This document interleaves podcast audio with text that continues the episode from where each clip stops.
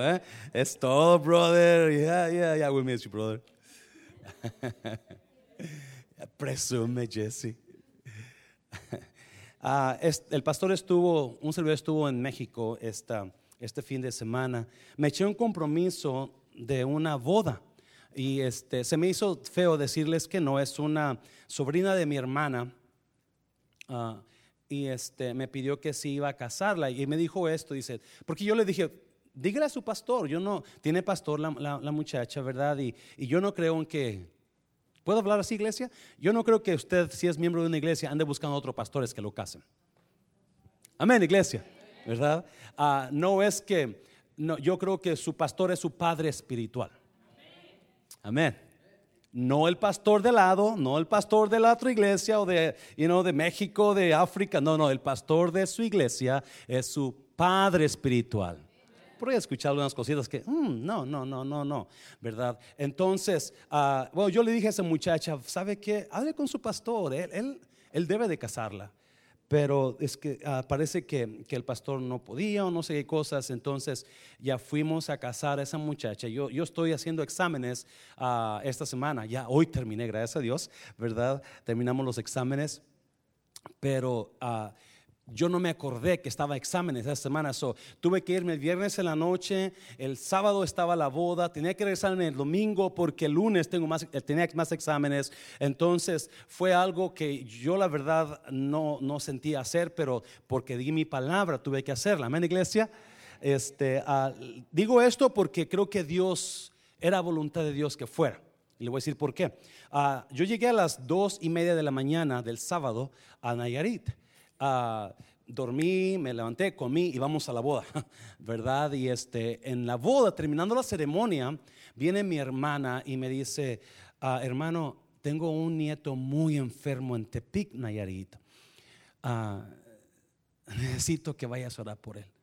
Entonces, vámonos. Terminó la ceremonia, eran como las 8 de la noche y Tepic está como una hora de ahí de donde estábamos. Llegamos como las 9 a Tepic, es la capital de Nayarit. Y, este, y ahí en ese lugar entramos y ahí estaba mi, mi sobrinito, mi, Ah, y oré por él, está muy, muy, muy grave el niño. Es- oré por él y estamos dando palabra a la familia. Y, este, y mientras oro por él, llega una muchacha, una señora joven, y pregunta quién es él y qué está haciendo. Y a mi hermana le dice, es, es mi hermano, él es pastor y está orando por mi, por mi nieto. Y dice, ¿puedo orar por mi hija, por favor? Y, y larga historia corta, fui a orar por su hija. Esa señora me comentó que tenía su casa endemoniada. Oramos, aceptó al Señor, ¿verdad? Y, y dijo que iba a buscar un pastor, oramos por su hija.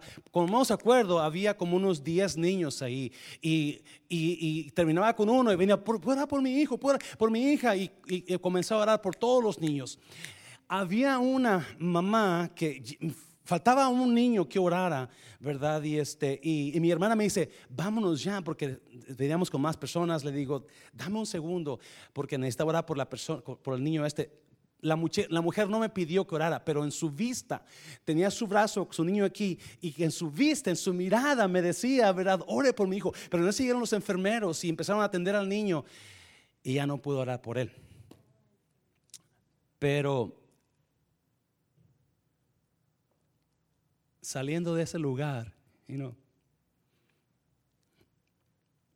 Dios me decía, yo sentí que Dios me decía, te traje aquí para que mires la necesidad.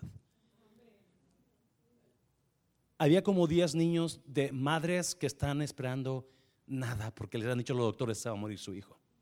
¿Sí me entiende? Y, y yo decía, you know, a veces nos desenfocamos tanto en tonterías en la iglesia cuando hay una necesidad tan grande.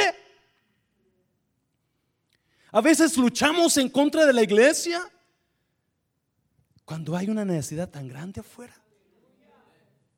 Esa gente, yo digo, esos lugares no tienen iglesias como aquí. No es que abunden pastores, ese lugar es hospital, no tiene, no tiene, no tiene los chaplains que aquí tienen los hospitales. No hay nada. Y, y- yo sentí que Dios me hablaba y me decía, mira, por alguna razón Cristo fundó la iglesia. Y no la fundó para que estemos peleando unos a otros. ¿Me está viendo iglesia? No al fondo para que usted esté luchando contra la iglesia y queriendo y hablando chisme y medio de la iglesia. Tenga cuidado si está haciendo eso. Jesús le dijo, no te vaya a venir una cosa peor. Y, obviamente Dios me hablaba y, se conoce al pastor Mancera. Medianoche terminamos de orar por esos niños y, y, obviamente yo me vine con eso. Y, usted me conoce, ¿verdad? Yo espero que un día, you know, tengamos iglesia allá y vayamos a esos hospitales a orar por esos niños. Es lo fuerte, Señor, es lo fuerte, Señor. Romanos capítulo 7, versículo 21.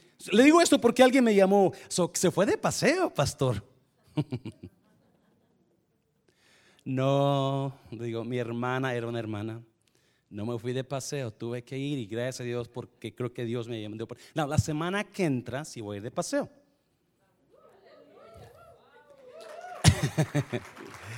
y se lo digo porque tengo dos años que no voy de vacaciones a ningún lugar, y menos con mi familia. Y yo le había prometido a mi hija que cuando terminara el colegio le iba a llevar a Europa o a una a otra, nación. Y este, aunque cuando mi hija me, recordó estos meses pasados, vamos a ir a le digo, no, porque no tengo dinero. Y sentí su dolor y Dios me reprendió, dijo, es tu hija, tú le prometiste algo. Saber cómo le hago, pero la llevo. Gracias a Dios tenemos boletos gratis. No, la iglesia no está pagando nada. Por si acaso usted va a pensar, no, no. Gracias a Dios tenemos boletos gratis. Amén, gloria a Dios por esa línea que Dios me dio ahí, ¿verdad? Y, lo único que tengo que pagar es el hotel. Vamos a ayunar toda la semana que vamos a estar allá. Así es que. Romanos 7, 21, en nombre del Padre, del Hijo y del Espíritu Santo. ¿Cuántos miraron al hermano Rogelio ya? Un aplauso fuerte, Señor, por el hermano Rogelio. Yes. Bienvenido, hermano. Bendiciones. Un placer tenerlo con nosotros. Así que, queriendo yo hacer el bien, hablando Pablo, hallo esta ley que el mal está en usted. El mal está en usted. El mal está en usted. ¿Es lo que dice? El mal está en quién? ¿Cuántos les encanta acusar a su esposo? Pablo dice, el mal está en... ¿Cuántos les encanta acusar a los hermanos? El mal está en... Dígale a alguien, el mal está en mí. Yo tengo la culpa. I'm at fault. It is my fault, it's not yours. I'm the problem. It is my problem. Porque según el hombre interior me deleito en la ley de Dios, 23, pero veo otra ley en mis miembros que se revela contra la ley de mi mente y que me lleva cautivo a la ley del pecado que está en mis miembros. Miserable de mí. ¿quién me qué? Me librará de este cuerpo de muerte. Hmm. Gracias a Dios por quién? Por Jesucristo, Señor nuestro. Así que yo mismo con la mente sirvo a la ley de Dios, mas con la carne a la ley del pecado. Padre, te bendigo en esta tarde, bendigo tu palabra en el nombre de Jesús. ¿Cuánto dicen amén? Puede tomar su lugar, tome su lugar. El lunes me junté con los jóvenes adultos. Por si acaso usted no sabía, tenemos jóvenes adultos cada primero y tercero a lunes del mes. Y estamos juntando y lo que estoy haciendo es, you know, estoy tratando de darle a ellos todos mis errores, todas mis, yes, victorias y cómo, cómo, creo que pasaron las victorias. estoy, estoy hablando con ellos sobre, yo sé que muchos de ellos ya se van a casar y obviamente como un, como un pastor que les ama, quiero, quiero darles a ellos lo que yo he pasado en mi vida, como Dios ha trabajado en mi vida y los errores que he cometido. Amén, iglesia. Y estamos hablando, y esta semana yo les decía de las cosas que me dañaron a mí que he vivido. Hablaba unas cuantas cositas que a mí me dañaron, ah, me han dañado, ¿verdad? Y no estoy hablando de personas, estoy hablando de cosas en mí, amén, iglesia. Pero he estado meditando eso y, y, estos días, ayer y, antier, y, y, me di cuenta de que no, no, no soy el único que ha sido dañado por su propia persona. Yo le puse a esta prédica, ah, le puse cómo ser libre de mí mismo. ¿Cuántos saben que el peor enemigo de nosotros es uno mismo? ¿Usted lo sabe? Pero qué increíble que buscamos siempre culpables, ¿sí o no? Siempre culpamos a alguien más. You know, we always blame somebody else. And that comes from Adam. It was that woman that you gave me, God. Why did you give me that woman? I told you I don't want her. ¿Por qué me dice esa mujer? Adán le dijo a Dios, ¿se acuerda? Ella es la culpable. Tú eres la culpable de lo que me pasa a mí. ¿Cuál se acuerda de esa canción?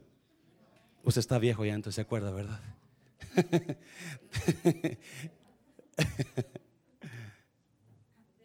Y, Pablo, capítulo 8, capítulo 7 de Romanos, habla de la, de, la, de la debilidad del hombre, habla de lo, lo, pecador que es el hombre. Pablo está hablando ahí y dice, yo encuentro esta ley, que la culpa es mía.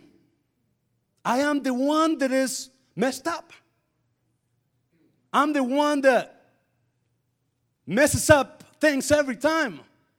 Yo soy el que la riego. Oh, pero los, los grandes hombres y mujeres de Dios que son religiosos siempre están buscando culpables, ¿sí o no? No, y esa hermana, ya miro, ya miro a esa hermana como vino hoy. Ave María Purísima, ¿cómo puede ser posible que venga a la casa de Dios así? Ya miro quién está ahí. La, la heralda de la iglesia, ¿verdad? Usted ame. Ven, iglesia. Deje que Dios se encargue de ellos. Amén. Usted ame. Oh, pero los, los, los, las personas que son este, que son bien, bien cristianos, las personas que son muy religiosos, ¿verdad? Siempre están hablando de alguien más. No, esa persona para mí se me hace que está endemoniada, pastor. yeah. Y Pablo dice, no, ella no era la culpable. Pablo soy yo. Su capítulo 7 de Romanos habla un poco de, habla de, nuestras debilidades como, como ser humano, pero capítulo 8, capítulo 8 da la respuesta. Si usted lee capítulo 7 de Romanos, usted léalo para que vea que todos estamos mal. Amén, iglesia. Todos estamos chuecos. La única diferencia es que algunos ya les descubrieron de chuecos y a otros no. Ah, pero los que no se han descubierto, tarde o temprano se va a descubrir, no se preocupe. Tarde o temprano. So Pablo capítulo 7 Romanos habla de, la, maldad del hombre, la, nuestra ser pecador, pero capítulo 8 habla de las respuestas, de cómo ser libre de lo que estamos nosotros batallando en nosotros.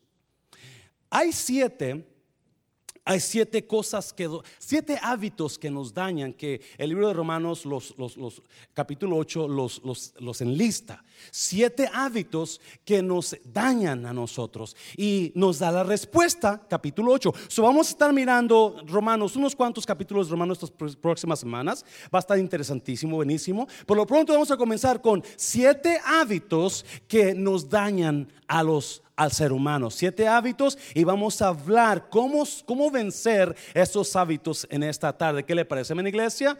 Número uno, siete hábitos mentales que nos destruyen. Número uno, culpabilidad. Amén, iglesia. La culpabilidad es algo que lo va a parar a usted de lograr los propósitos de Dios. Culpabilidad lo va a mantener atado a el pasado, a lo que usted a lo que usted hizo ya sea siendo cristiano o no siendo cristiano.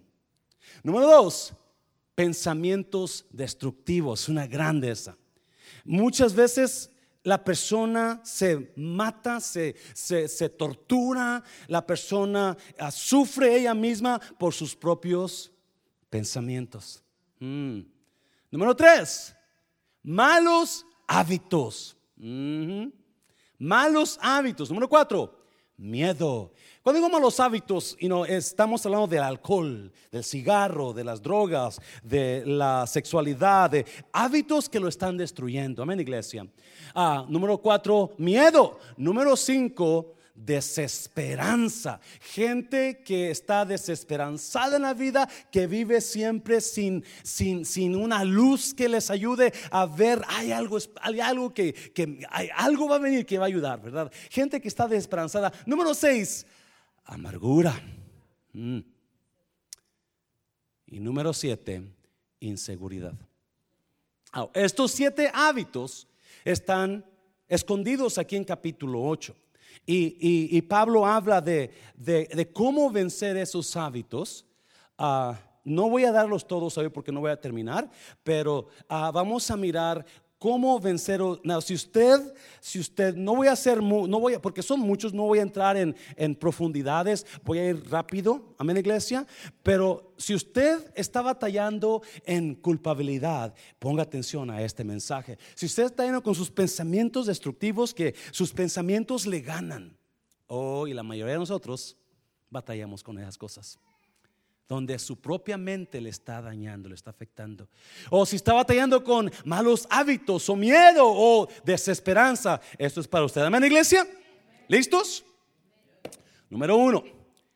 So, vamos, a, vamos a leer el capítulo 7, versículo, versículo 20 23. Dice, pero veo otra ley en mis miembros que se revela contra la ley de mi mente y que me lleva cautivo a la ley del pecado que está en mis miembros. Estoy, leyendo capítulo 7, versículo 24 ahora. Miserable de mí, ¿quién me librará de este cuerpo de muerte?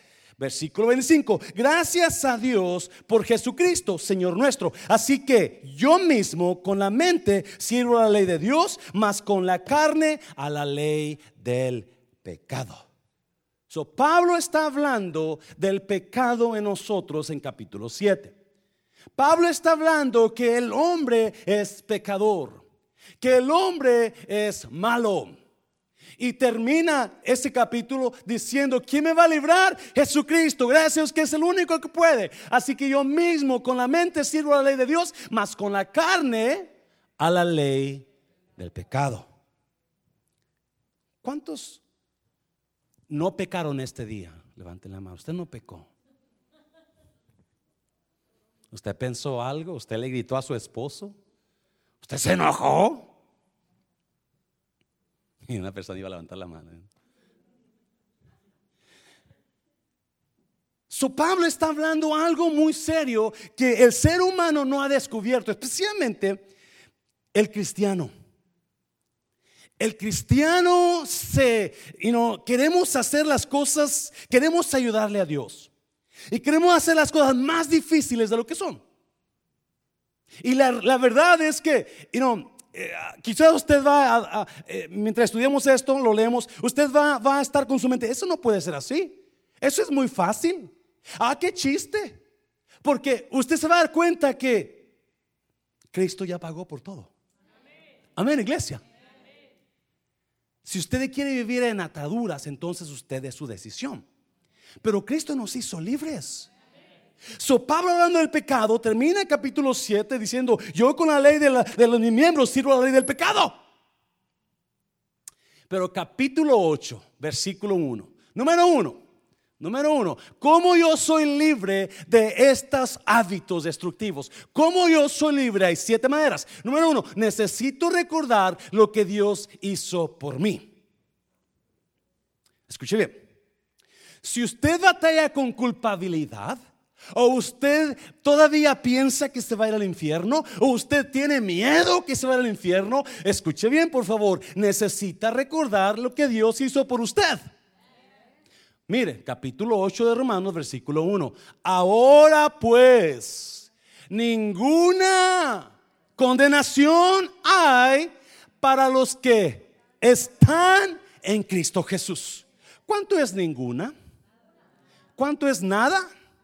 Cero, nothing, zero, naranjas.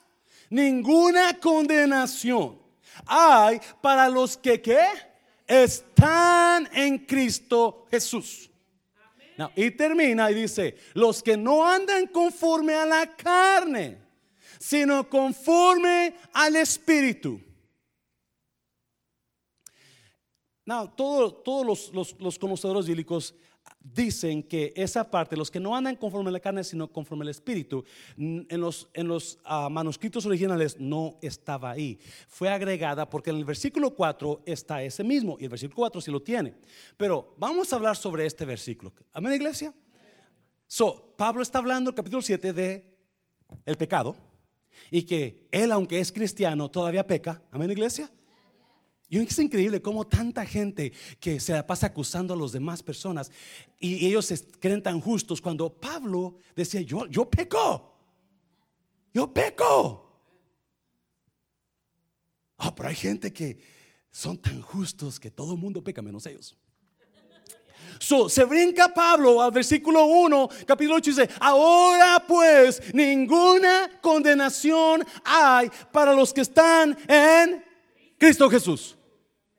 Otra vez, ¿para quienes no hay condenación? Los que están en Cristo Jesús. Los que recibieron a Cristo Jesús no reciben condenación.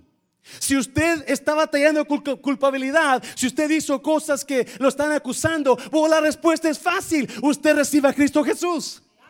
Men iglesia, porque una vez que usted recibe a Cristo Jesús, ninguna que condenación hay. Muy importante esto. Muy importante esto. El final del versículo dice, los que no andan conforme a la carne, sino conforme a qué? Al Espíritu. No, escuche bien, por favor. Porque esa parte está tan mal entendida. La mayoría dice, no, no, es que usted tiene que andar conforme al Espíritu. Usted siempre tiene que estar hablando en lenguas. Siempre que estar orando, siempre que estar brincando como gallina descabezada. Eso es andar en el espíritu. No, no, fíjese lo que dice la palabra, muy importante. Habla de dos cosas, carne y espíritu.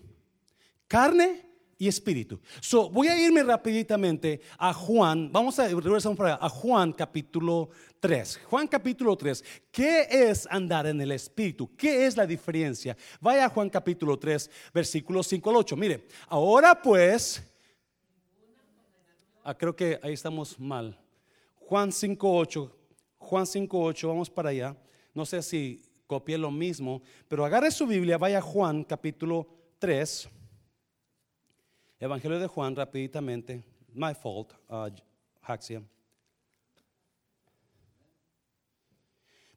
Capítulo 3 de Juan, versículo 5.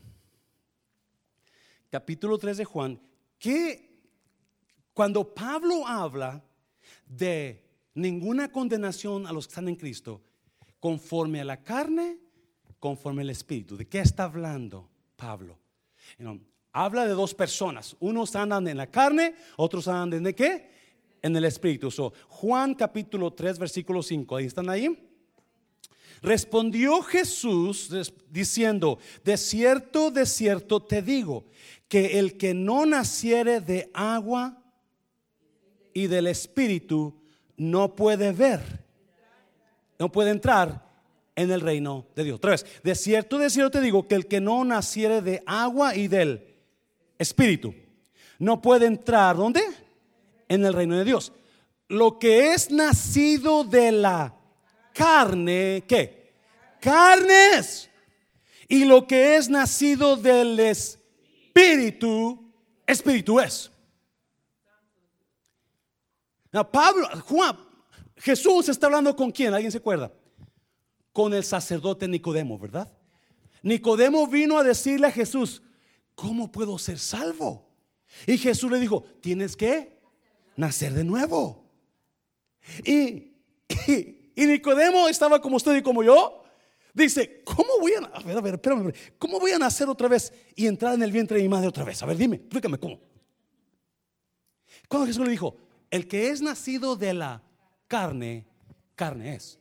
Pero el que es nacido del espíritu, espíritu es. No, versículo, versículo, versículo 7. Mire, lea, léalo. no te maravilles de que te dije, osas necesario nacer de nuevo. El viento sopla de donde quiere y oye su sonido, mas ni sabes de dónde viene ni a dónde va. Así es todo aquel que es que nacido del Espíritu. ¿Por qué digo eso? Escuche bien. Romanos 8.1 dice que los que andan en la carne y los que andan en el Espíritu. Los que andan en el Espíritu son las personas que han nacido de nuevo. Los que andan en la carne son los que nunca aceptaron a Jesús. ¿Me está oyendo? El que es nacido del Espíritu es nacido por Dios. Dios, cuando Cristo nació, Cristo no nació por ser humano. Él nació por el Espíritu Santo. Y cuando una persona nace de nuevo, nace de nuevo como espiritualmente. ¿Me está oyendo iglesia? So, ¿Qué está hablando Pablo? Vamos a, Romanos capítulo 8 otra vez. Romanos capítulo 8. De manera que si alguno está en no, ¿qué dice? Ninguna condenación hay para los que están en Cristo Jesús. Los que no andan conforme la carne, los que no son cristianos, no hay, hay para ellos hay condenación. Los que son cristianos, no hay ninguna condenación. Muchas personas piensan que el cristianismo es, you know, yo acepto a Jesús y si yo me porto bien, yo no tengo condenación. Pero si me porto mal, tengo condenación. Ah, pero si me porto mal, pero me voy a portar bien, entonces hay, no hay condenación. Si me porto mal, entonces voy a tener que ser condenado otra vez. Y, y se la pasan entre sí, entre, no, no, no, no, no. La Biblia es muy clara, dice, ninguna condenación hay para los que están en Cristo. Usted nació de nuevo, usted está en Cristo, usted no tiene condenación. Me está viendo, los pecados que hizo ayer fueron perdonados, los pecados que, los pecados que hizo hoy fueron perdonados, los pecados que va a hacer mañana fueron perdonados. Yo sé que mucha gente no lo cree así porque estamos en, la iglesia cristiana que es hispana y que queremos hacer todas las cosas difíciles, pero vamos a venir más enseguida porque capítulo 8 habla mucho de esto y una y otra vez lo va a decir lo mismo. Amén, iglesia. Yo no tengo que estar en condenación. Yo no tengo que vivir en culpabilidad. ¿Me está oyendo iglesia? Ah, no, no, escuche bien. No, no. Jesús sí dijo muy claro, por sus frutos los conoceréis. ¿Me está oyendo iglesia? No, no me lo entienda. Una persona que está en Cristo se ven frutos nuevos.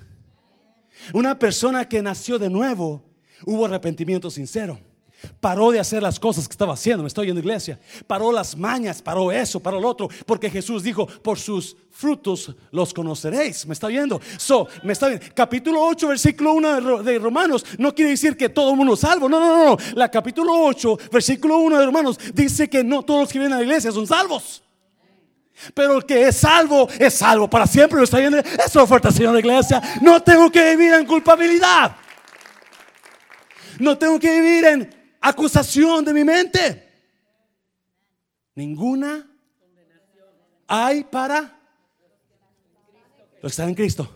No, si usted no está en Cristo, hay condenación para usted. Ouch. ¿Quiere se lo diga más, más bonito? Ok. Si usted está en Cristo, hay condenacióncita para usted. Ok. Usted asegúrese que está en Cristo. Amén, iglesia. Pero ¿qué mide religión, pastor? Que ahora pues ninguna condenación hay para los que están en Cristo. No en la iglesia fulana, no en la sultana, no, en Cristo. Usted quiere ser, no quiere ser condenado. Asegúrese que está en Cristo. Es la oferta, Señor, es la oferta, Señor.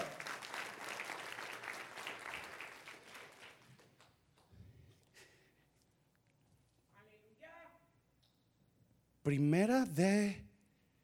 Ah, no, Romanos 8. Romanos 8, 9. Romanos 8, 9. Mire. No, 8, 29 creo. Romanos 8, 20. ¿Qué era? ¿Qué era? ¿Qué era? 8.33. Romanos 8.33. Mira lo que dice. Romanos 8.33. Si lo pones ahí, por favor, mía. Si usted está ahí, vaya, vaya para allá, usted. 8.33 Romanos. ¿Estamos ahí? ¿Quién acusará a los escogidos de Dios? Dios es el que justifica. Romanos 8.1 dice, ninguna condenación hay para los que están en Cristo Jesús. Romanos 8:33 dice, ¿quién acusará a los escogidos de Dios? Dios es el que justifica. Versículo, el siguiente versículo. ¿Quién es el que condenará? Espérate, Romanos 8.1 dice, ninguna condenación hay. 8.34 dice, ¿quién va a condenar a los escogidos? Cristo es el que murió. La próxima vez que alguien lo condene a usted, pregúntele, ah, yo no sabía que usted había muerto por mí en la cruz, hermano. Yo supe que, la Biblia me dice que Cristo murió por mí, no usted. Hay gente condenando a medio mundo. ¿Quién es el que condenará? Cristo es el que murió, más aún el que también resucitó, el que además está a la diestra de Dios, el que también intercede por nosotros. Es increíble cómo nuestra mente nos mantiene atados al pecado, al, a la destrucción, y no, es claro que somos perdonados. Si usted aceptó a Cristo y, hubo un arrepentimiento en usted, usted es salvo. Si hay fruto de arrepentimiento, usted es salvo. Si usted cree que aceptó a Cristo, pero nunca sigue haciendo lo mismo dos, tres, cuatro, cinco, diez años, yo no sé si usted es salvo. Ouch. Amén, iglesia. Jesús dijo, por sus frutos pero si usted es salvo, si usted está mostrando, ¿y qué, qué son muestras de salvación? Venir a la casa de Dios, servirle a Cristo. Amén, iglesia. Servirle a Cristo, amar a la gente, no hablar de la gente, condenar a la gente. Pero aún así, nuestra mente está atada y queremos buscar acusación. Y nos encanta buscar acusación. ¿Sabía usted que el hermano a mí se me hace que hizo el otro día esto. Cuando Cristo me dice, Él es el que murió, Él es el que justifica. Y Él es el que condena. ¿Qué, ¿Por qué batalla usted buscando, buscando faltas en los demás? Usted no murió. Acuérdese una cosa. Con la medida que medís, o serás medido. Hay, tanta gente buscando escuchar el chisme de la última hora, buscando acusar a ver qué están haciendo, buscando. No, wow, wow, tenga cuidado. Ya Jesús murió por el hermano, por el pastor, por el quien, quien sea. ¿Qué está buscando usted? ¿Qué está hablando usted? ¿Qué está tratando de encontrar usted? Solamente porque quiere quedar bien usted y quiere quedar que el hermano quede mal. Porque eso es, amén. Cuando sabemos que alguien, ay, yo sabía, yo, oh, yo sabía. Y lo voy a decir diez veces más pesado para que vean que la regó hermano.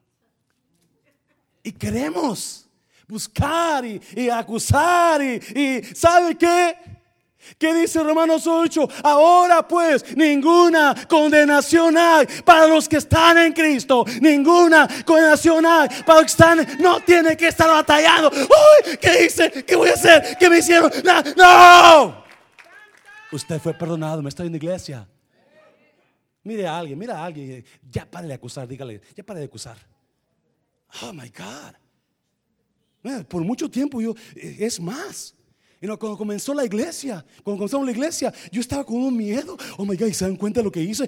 pues, ¿qué me importa que hablan? Que digan lo que. Yo soy, yo soy condenado, no soy condenado porque estoy en Cristo.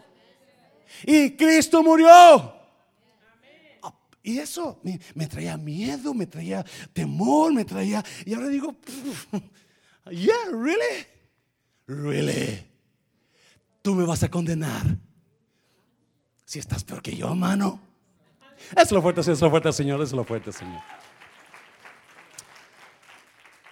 No, escuche bien, por favor, iglesia. Otra vez, Pablo no está diciendo que andemos en pecado, porque el fruto de nosotros va a ser muy visible cuando somos salvos. ¿Me está viendo, iglesia? El fruto de nosotros va a ser muy claro. So, si usted está viviendo una vida aparentemente cristiana, pero no hay fruto en usted, pídale a Dios que le revele. ¿Soy salvo? ¿Por qué sigo haciendo eso? ¿Por qué estoy haciendo eso? ¿Por qué sigo hablando así? ¿Por qué sigo acusando así? ¿Soy salvo? Y es muy sencillito. Póngase rodillas, perdóname Jesús, entra en mi corazón.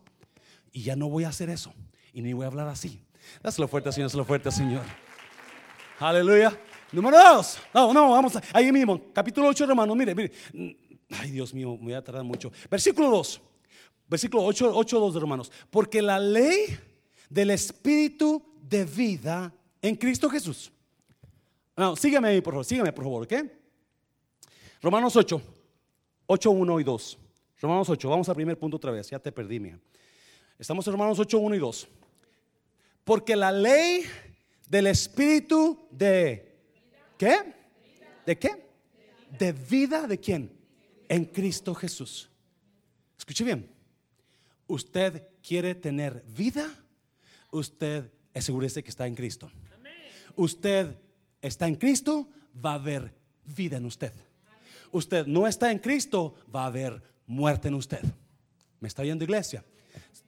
Jesús dijo, yo soy la vid, yo soy el árbol, ustedes las ramas. Si, ustedes las ramas se separan de mí, se van a secar. Amén, iglesia. Usted tiene que estar conectado a la vida. Por eso hay estos siete, estos siete hábitos, la gente del mundo los vive día con día, porque no hay vida. No hay vida. Now, mi, uno de mis cuñados me comentó, me dijo, dijo, oye José Luis, ¿por qué la gente adora a la Santa Muerte? Y le dije, porque pues no conocen a Dios. No, no saben quién es Dios. Dice, mi hermana, ella tenía un altar a la Santa Muerte, yo no sabía, y yo le llegué a su casa y tenía el altar, dice, y, le dije, ¿cuál hermana? Dijo, la que murió de cáncer. A ver, espérame, ¿murió de cáncer tu hermana? Sí. Le dije, ¿murió de cáncer y por eso se hizo fanática a la Santa Muerte o se hizo fanática a la Santa Muerte y después murió de cáncer? Dijo, no, primero era fanática de la Santa Muerte y después murió de cáncer. Dijo, exactamente. Porque lo, que tú tienes en tu casa, eso va a pasar contigo. Lo que tú practicas, eso llama. Tú tienes la Santa Muerte. ¿Santa Muerte? Diabólica muerte. Y la muerte va a llegar a tu casa. Porque la tienes ahí. La estás llamando. Y hay tanta gente en maldición. No saben que pronto va a haber muerte en su casa. Mientras tengan a la Santa Muerte ahí, están llamando a la muerte. Cristo ahí, porque la ley del Espíritu de vida en Cristo Jesús, ¿me ha qué?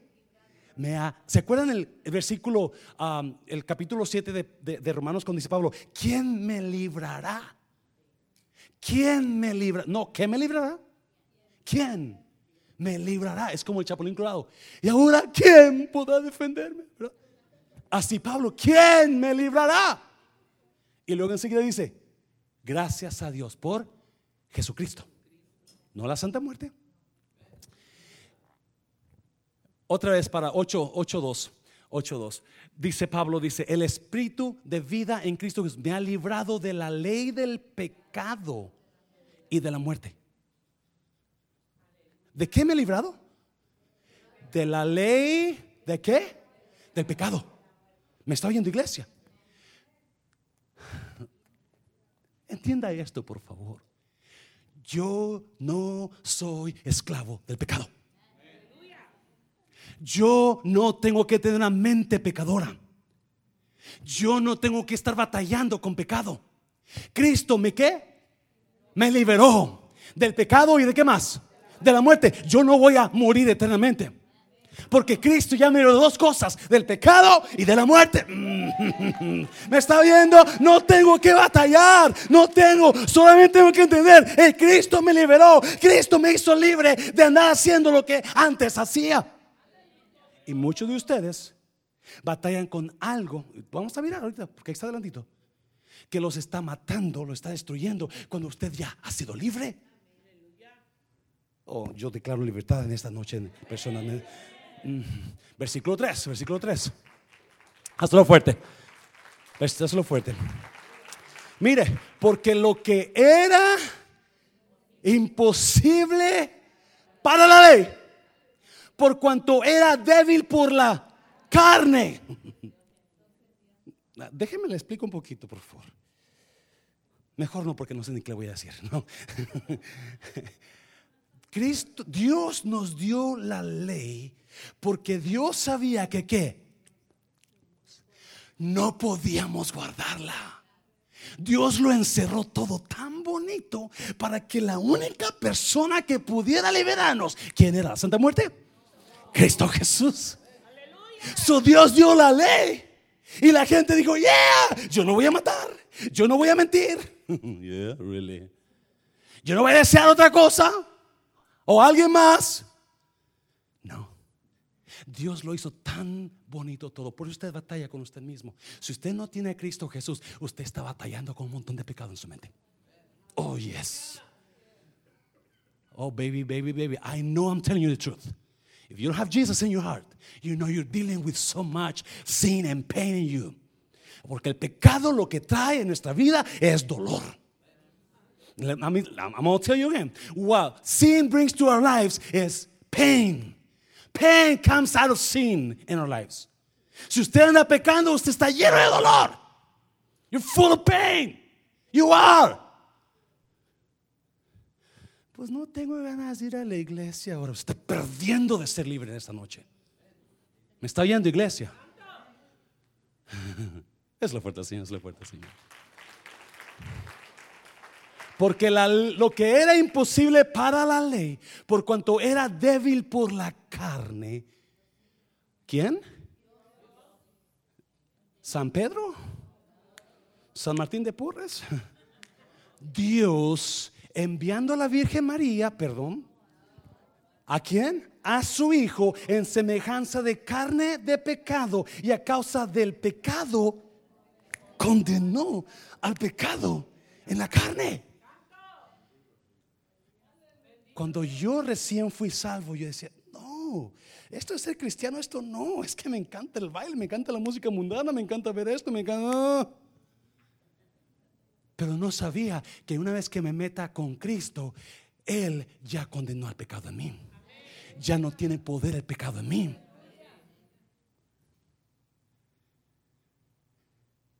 Entiende una cosa. Usted está en Cristo, no hay condenación usted no está en Cristo, hay condenacióncita para usted. Para que no se sienta tan mal, ¿verdad? Mira, versículo 4. Versículo 4. Para que la justicia de la ley se cumpliese en nosotros. ¿En quiénes? Para que la justicia de la ley se cumpliese en nosotros, que no andamos conforme otra vez a la carne. No somos personas sin Cristo. Andar en la carne es no tener a Cristo. Andar en el Espíritu es tener a Cristo. Amén, iglesia. Precioso. Tenemos nosotros una gran...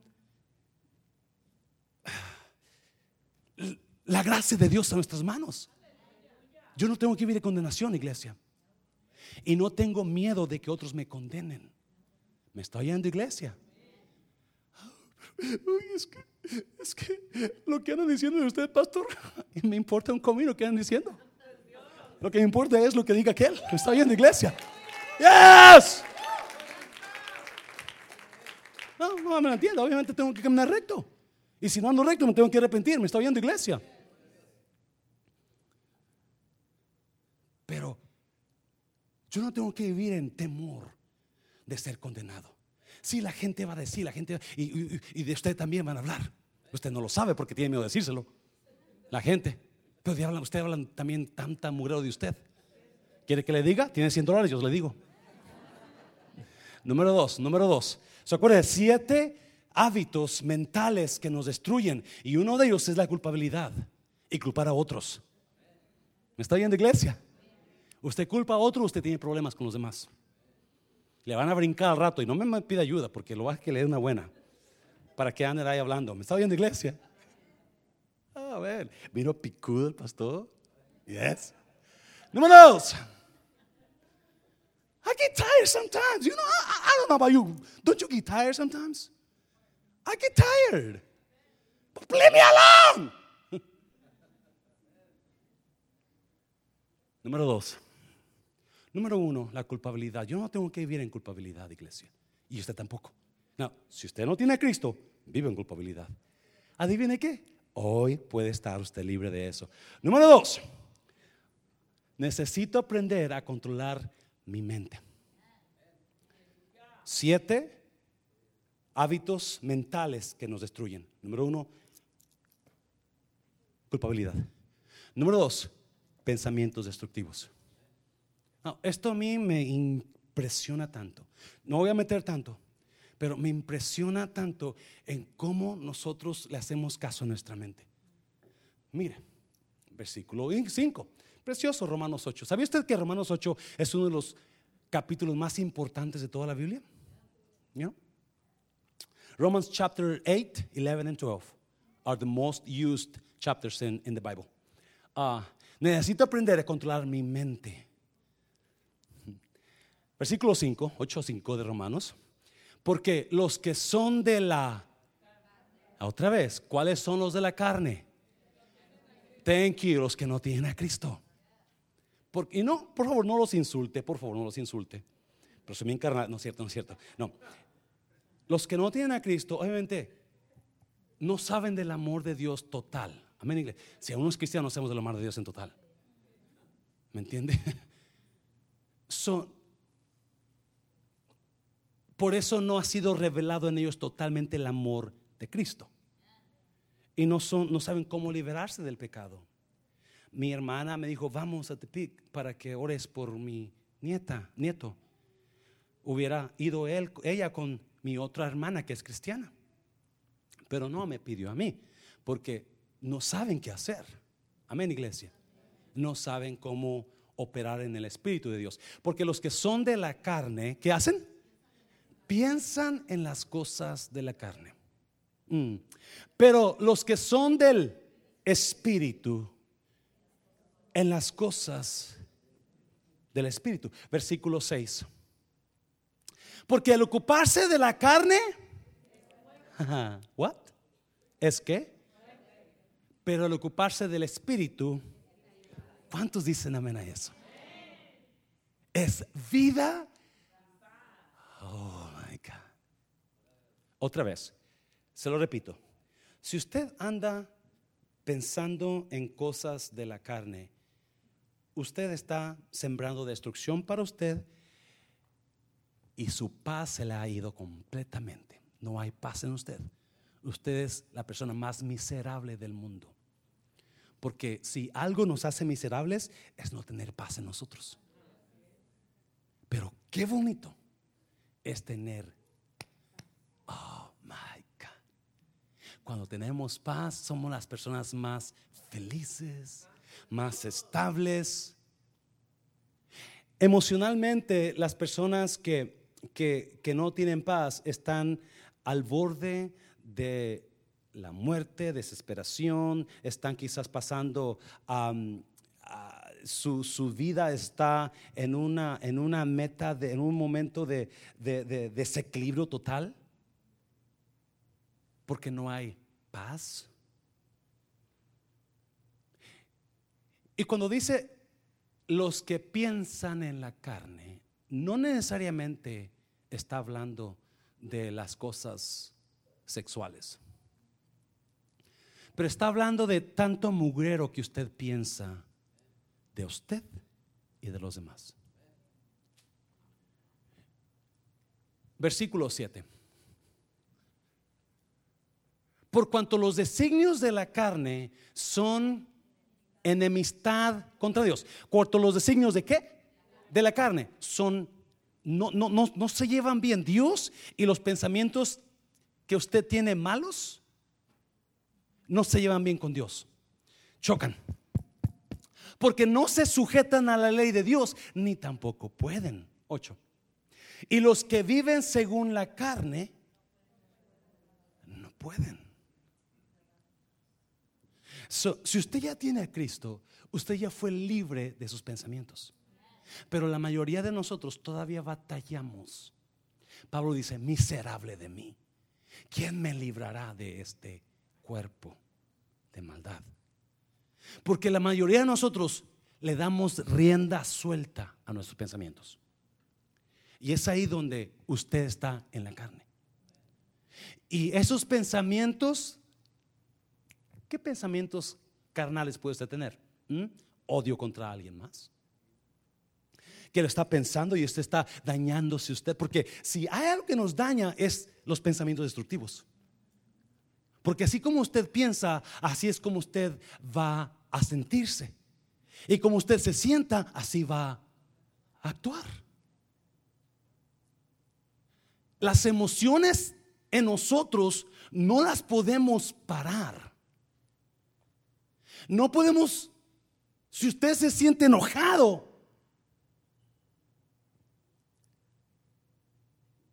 no se le va a ir el enojo, el enojo así como así.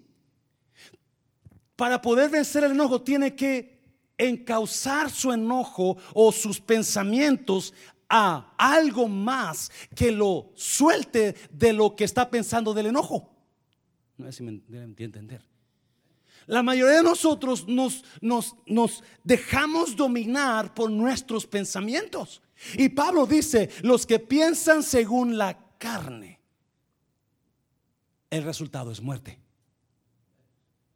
Entiéndeme por favor, iglesia. No sé cómo se lo voy a explicar. Yo dije que no voy a meter muy profundo porque son muchos.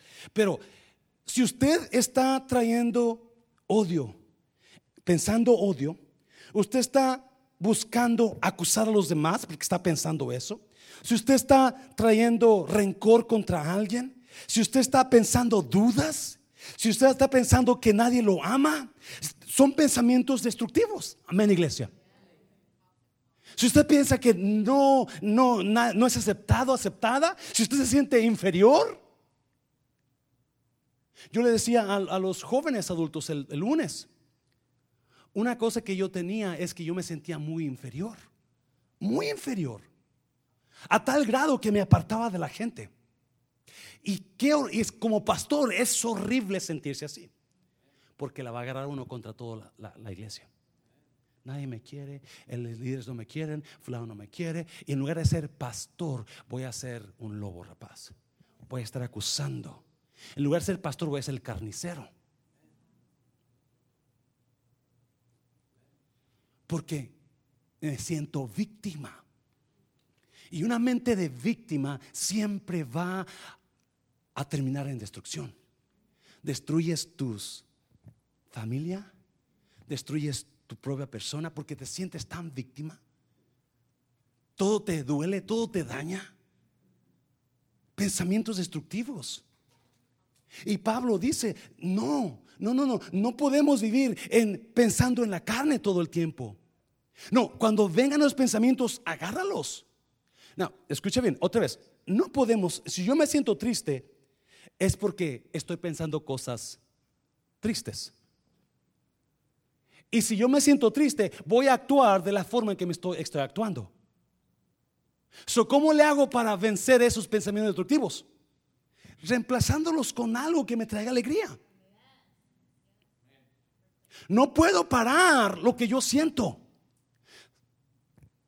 Le, digo una verdad. El hermano Jaime me saca coraje tantas veces que no se crea, no se crea.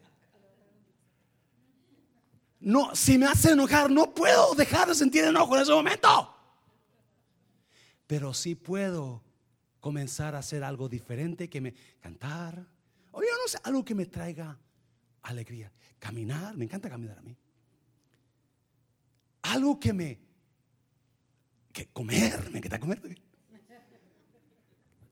Puedo reemplazar lo que estoy sintiendo, lo que estoy pensando. Y Pablo dice, si tú piensas, si tú piensas en, en cosas de muerte, si tú piensas en la carne, tú vas a tener destrucción en tu vida. Tú vas a vivir una vida destructiva. Te vas a dañar. ¿Por qué no? Y Pablo allá por ah, capítulo 4 de Filipenses dice, mejor piensa en todo lo bueno, todo lo puro. Busca algo bueno de los demás en qué pensar. Busca, usted está enfadado, enfadada de su pareja, busque algo bueno en qué pensar de su pareja. Algo va a encontrar bueno. ¿Sí o no? No le paso fuerte, Señor, es lo fuerte, Señor. Número tres, número tres.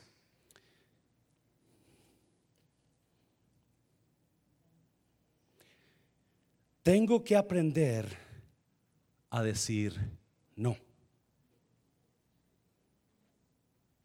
Tengo que aprender, no, estamos en capítulo 8 de Romanos. Capítulo 8 de Romanos nos da siete hábitos malos que destruyen al ser humano.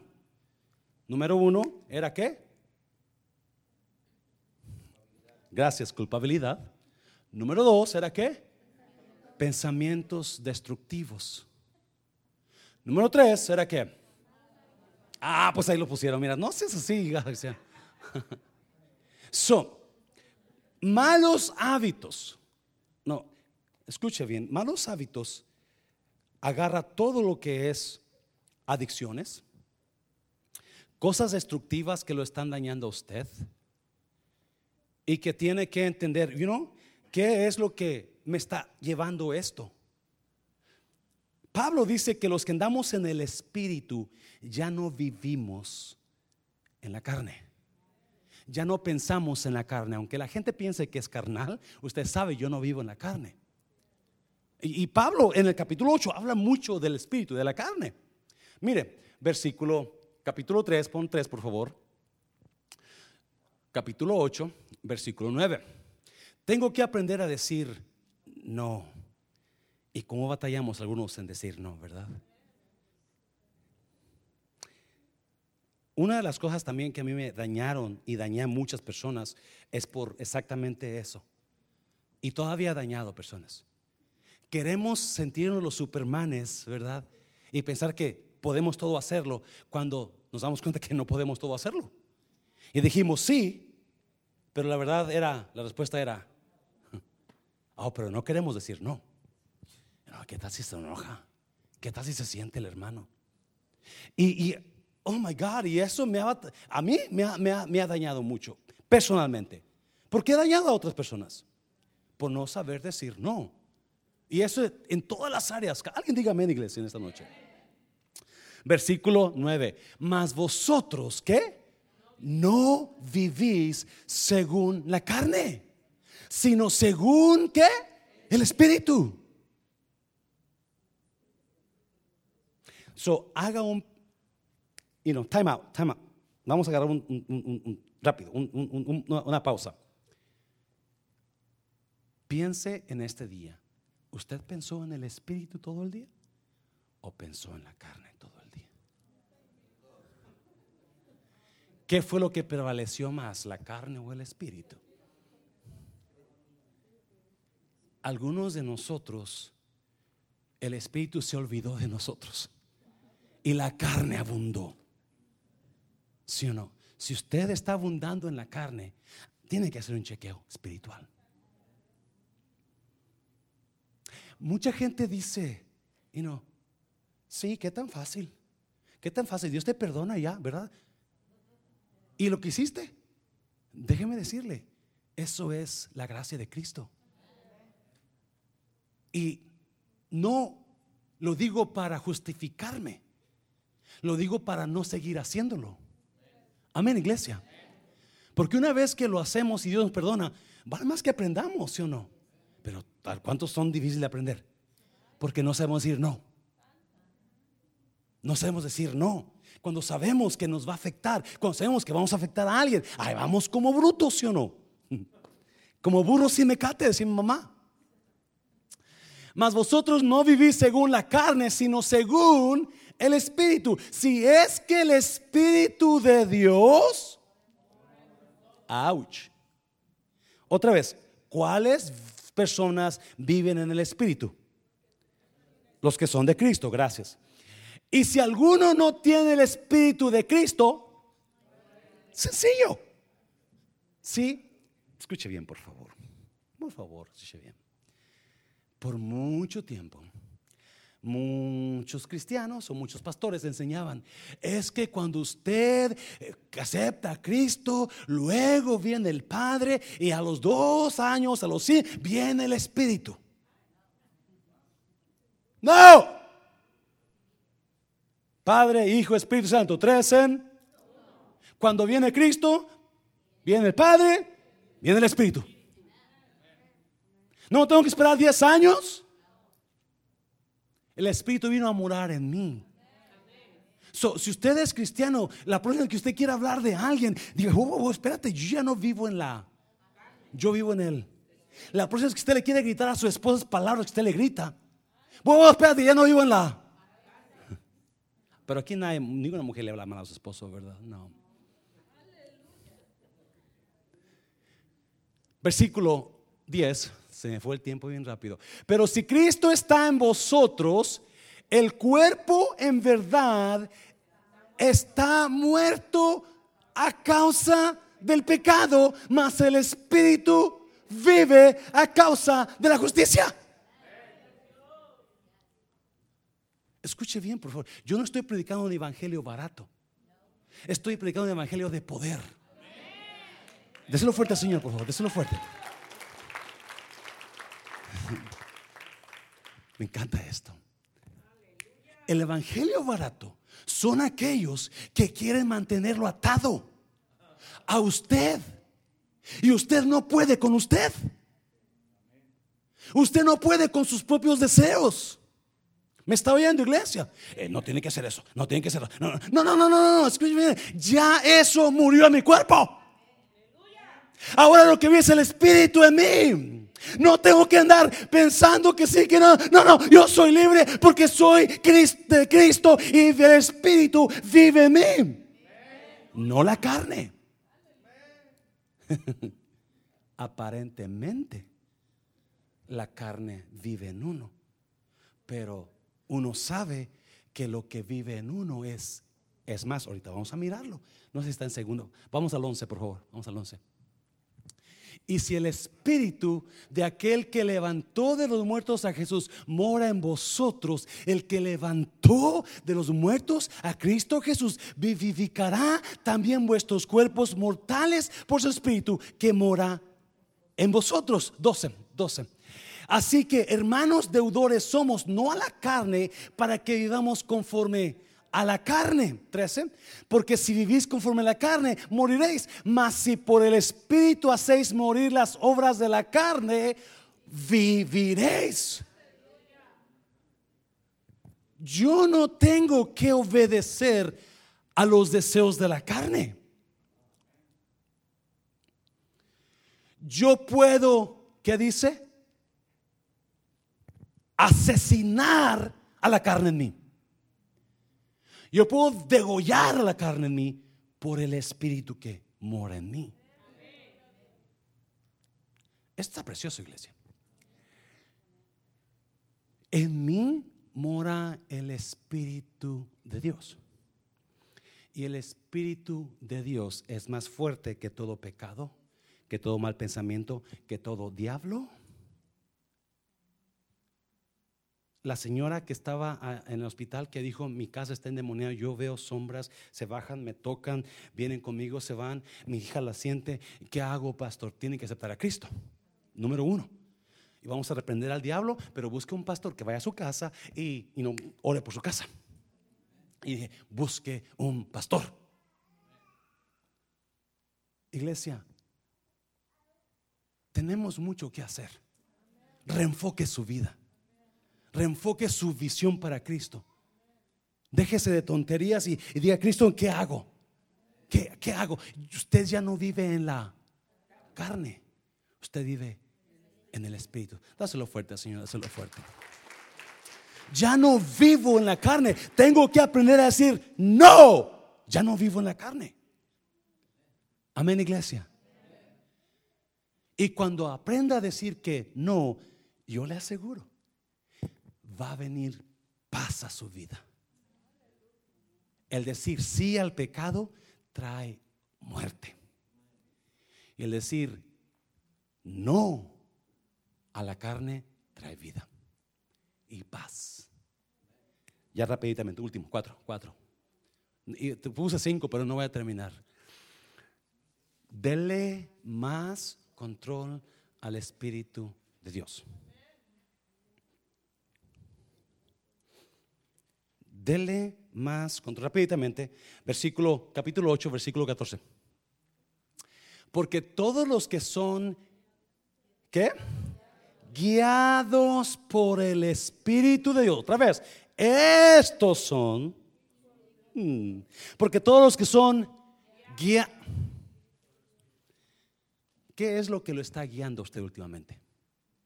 ¿Qué es lo que usted está sintiendo y está haciendo? Acuérdese, lo que usted piensa es lo que va a sentir, lo que usted siente es lo que va a hacer. ¿Qué está sintiendo? ¿Qué, está, qué lo está guiando últimamente? ¿Mm?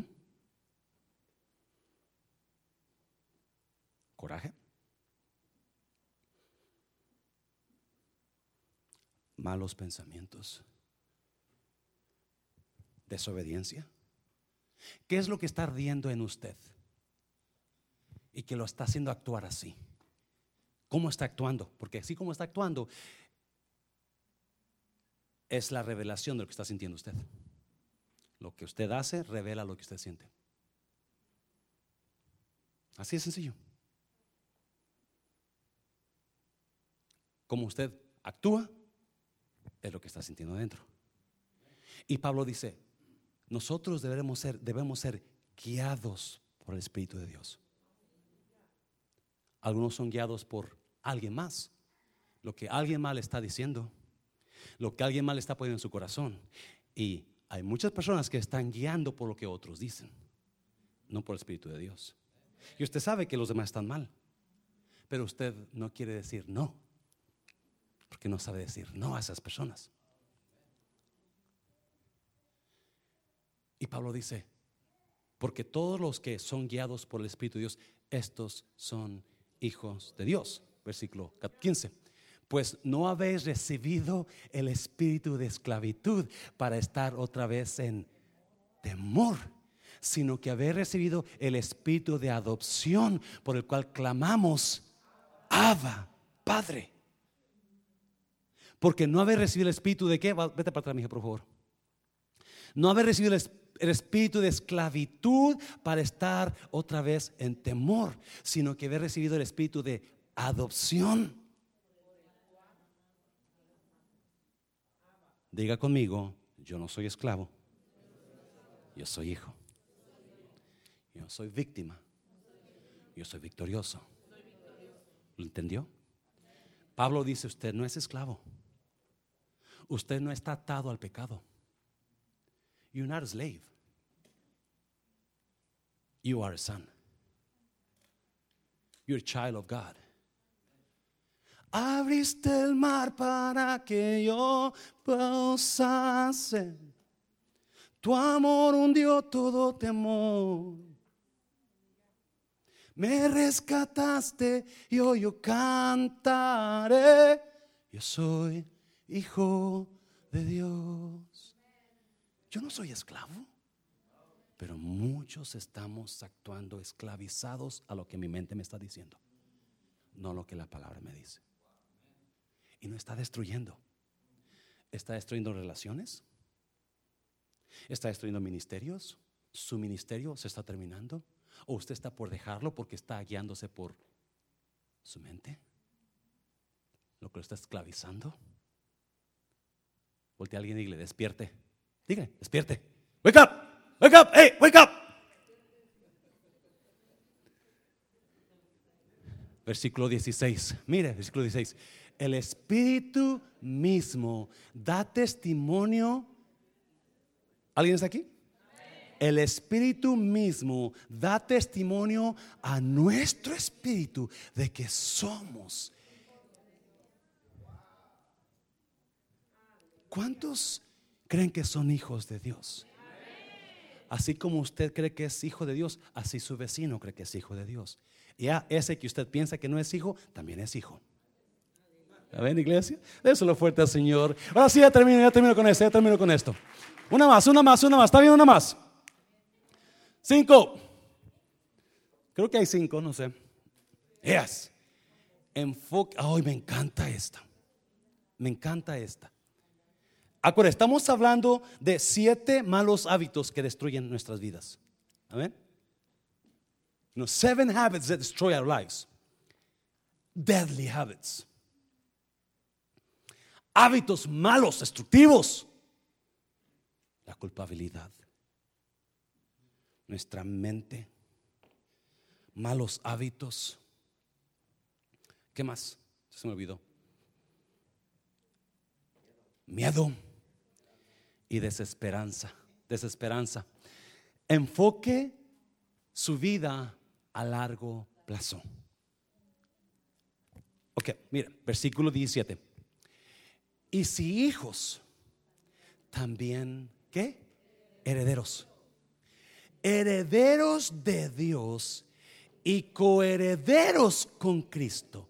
Si es que padecemos juntamente con Él, para que juntamente con Él seamos, Pablo dice, yo no soy esclavo, versículo 16, yo soy hijo. Y si soy hijo, también soy heredero. Yo tengo una herencia. Me estoy yendo iglesia. Y déjeme decirle, nadie me la va a quitar. ¿Me entendió? No lo que usted piense, no lo que usted diga, no lo que el diablo me tire. Esa herencia yo no la suelto. a veces el ataque es tan fuerte que me hacen como que mejor la suelto. Pero mire, cuernos si la suelto. Ya no hago la señal porque me, se enojaron porque hago la señal, soy el más que puede decirlo. No voy a soltar mi herencia. ¿Me está oyendo iglesia? Y si hijos, también herederos, herederos de Dios y coherederos con Cristo, si es que padecemos juntamente con Él, para que junta con, juntamente con Él seamos glorificados. 18, ya termino. Pues tengo por cierto que las aflicciones del tiempo presente no son comparables con la gloria que venidera que en nosotros ha de manifestarse. Piense a plazo largo. Si la mayoría de nosotros nos enfocamos en lo que estamos viviendo ahora, lo que estamos pasando, y hacemos decisiones basadas en lo que estoy viviendo ahorita, y hacemos y tiramos toda la basura y aventamos para allá y hacemos tanto desastre, wow, wow, espérame. Y quede la gloria que todavía no has recibido. Uh. ¿Qué de la gloria que Dios tiene para ti esperándote todavía? ¿Alguien me está oyendo? Estadísticas enseñan que la gente que planea a largo plazo son más exitosos que los que no planean, los que planean a corto plazo. Escúcheme bien, por favor. Una gran verdad. Si usted planea a largo plazo, el planear a largo plazo le va a dar fuerzas para vencer los problemas de corto plazo. Se lo voy a repetir, no sé si lo agarró. Cuando nosotros mantenemos nuestra vista en el largo plazo, en lo que viene, en esa gloria que viene todavía, no hacemos caso de los problemas presentes. Porque nos mantenemos, nos mantenemos mirando la gloria que viene a largo plazo. Y sabemos que estos, ¿qué dice ahí el versículo? Estas ah, aflicciones presentes no se comparan con la gloria que vamos a recibir. ¿Me está oyendo, iglesia? Déselo fuerte. Uh, I love it. Yes. Ya, el ataque es fuerte. Sí, a veces dan ganas de tirar la toalla. ¿Me está oyendo, iglesia? Pero cuando miramos, hey, hey, espérame hay gloria viniendo a tu vida. Hay algo más grande viniendo a tu vida. Esto que estás pasando no va a ser nada comparado con lo que viene mañana. Hazlo fuerte, señoras. Yes. Planee, mire a largo plazo. No se enfoque en lo que está sintiendo ahora. Don't you just stare at what's going on today. Look at long term planning. Plan long term. Yeah, you can plan short term as well. But make sure that you always plan long term first. Siempre planea a largo plazo. Siempre mire qué va a venir. Siempre mire el siempre mire la iglesia llena. Siempre mire este edificio y todo este este este este este shopping center mundo de restauración. Siempre vea un mejor pastor. ¿Me está viendo iglesia? Aunque lo vea todo tirado ahora, diga, ese pastor va a estar mejor mañana. A ver, siempre usted diga, ese pastor, ese, yo voy a estar mejor mañana. Piense en lo que viene lejos. Póngase de pie, póngase de pie. La semana que viene seguimos en Romanos 8. Mm.